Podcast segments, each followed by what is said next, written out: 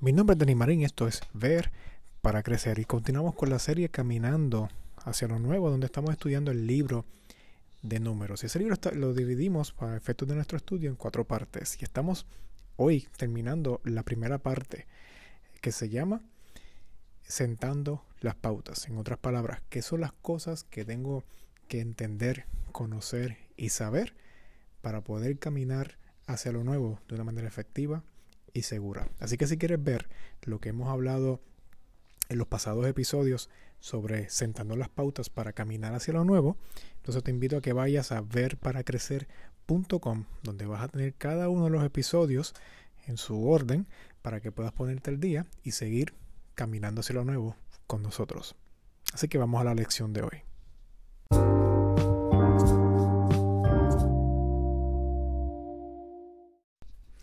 Una de las maneras en que Dios se hacía presente en el caminar del pueblo de Israel hacia la tierra prometida es a través de esta manifestación física de una columna de nube durante el día y durante la noche una columna de fuego.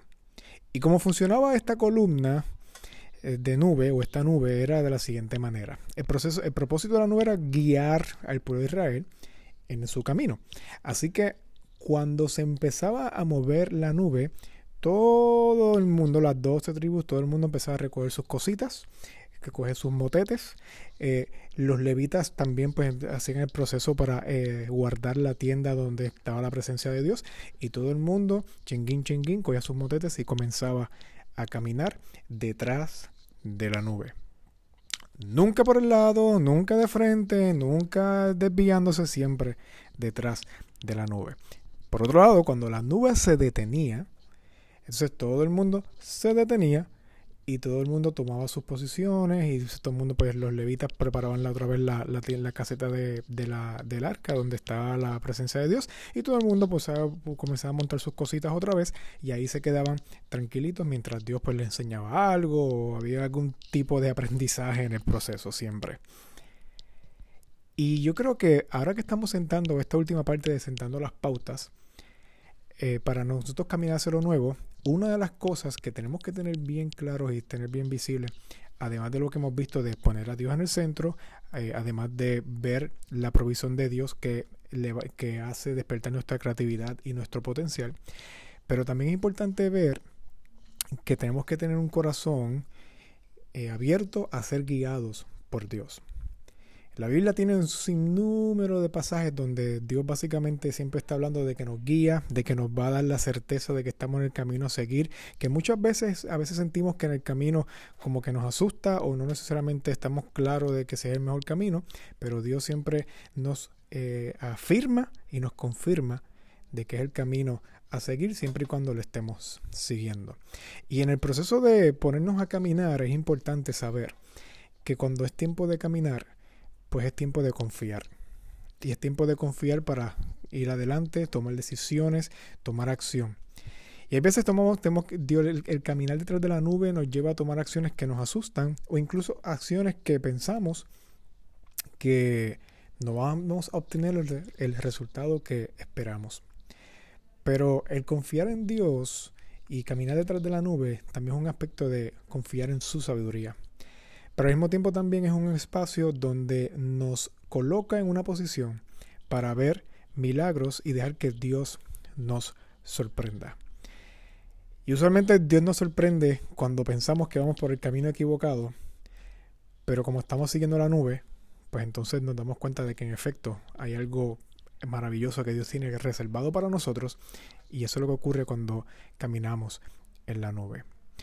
Pero también requiere mucha confianza en Dios el esperar. Cuando la nube se detiene, nosotros también detenernos y esperar y hacer nuestra, nuestra, nuestra tienda de nuevamente y nosotros eh, poder poner nuestras cosas en orden y poder descansar en ese tiempo sin movimiento.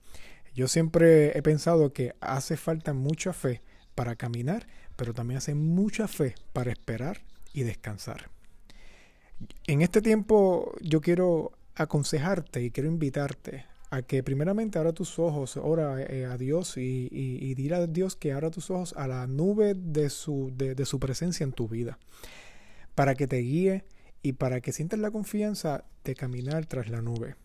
Hay veces que no va a ser tan fácil el camino y hay veces que no vas a sentir que lo estás haciendo correctamente y eso está bien. Igual, hay veces que vas a sentir que no hay movimiento o que te sientes estancado. Ora nuevamente, no sea que a lo mejor Dios detuvo la nube para que descanses en ese tiempo y también puedas ser sorprendido en ese tiempo de descanso, en ese tiempo de espera.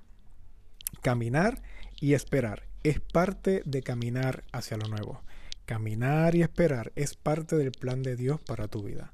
Caminar y esperar es parte del proceso donde Dios quiere transformarte, sanarte y ayudarte a madurar, a que seas la persona que Él dijo que tú eres.